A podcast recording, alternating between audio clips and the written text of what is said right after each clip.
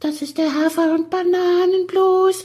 Das ist das, was jedes Pferd haben muss. Hallo, hier ist der Pferdepodcast, unterstützt von Jutta, der kostenlosen App für Reiter und Ställe.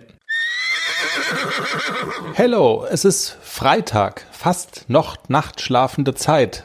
Und hier ist der Pferdepodcast mit dem kleinen Appetithappen zwischendurch.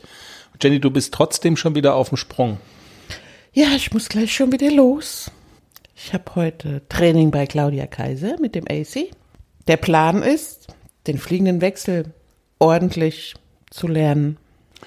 Große Aufgaben für so einen ganz normalen Freitag. Und für so einen ganz normalen jungen Hafi, ja. So, du haust wieder Geld raus für teure Trainer, aber du verdienst vielleicht bald auch Geld mit Zirkusnummern. mit dem Klecks. mit dem Klecks. Also, AC lernt die Fliegenden und Klecks spielt die Kohle ein. Was habt ihr zuletzt so geübt? Äh, Rolle vorwärts, Sprung, Rolle vorwärts, Sprung. Hat gut geklappt. Wir freuen uns auch auf einen ganz tollen und ganz ungewöhnlichen Interviewgast. Wir telefonieren mit Kalifornien. Wir sind auf der Sonnenseite des Lebens. Hallo, wie geht's, wie steht's? Mein Lebenstraum wird wahr, endlich im Pferdepodcast. Paul Ripke.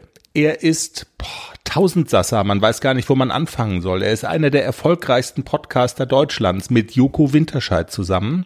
Er ist Unternehmer, er macht Klamotten, er hat ein Modelabel, er ist Fotograf, man kennt ihn aus dem Germany's Next Topmodel Umfeld und wir reden mit ihm. Weil er als Kind mal geritten ist.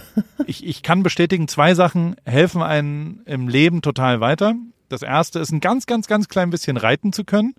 Also da, da kann man punkten in sozialen neuen. Also ich, ich habe auch ganz viele Fotoreisen als Fotograf gemacht und dann ist es so eine zwölfköpfige Trotteltruppe, die dann einen Reitausflug macht.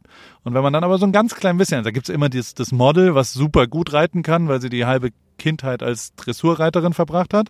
Ja. Aber dann, wenn man dann der Nächste ist, der so ein bisschen reiten kann, das, das äh, steht einem schon ganz gut. Da kann man punkten in der Gruppe. und, äh, und das zweite ist Klavierspielen. Der Pferdepodcast. Die neue Folge, besonders hörenswert, ab Montag. Überall, wo es Podcasts gibt.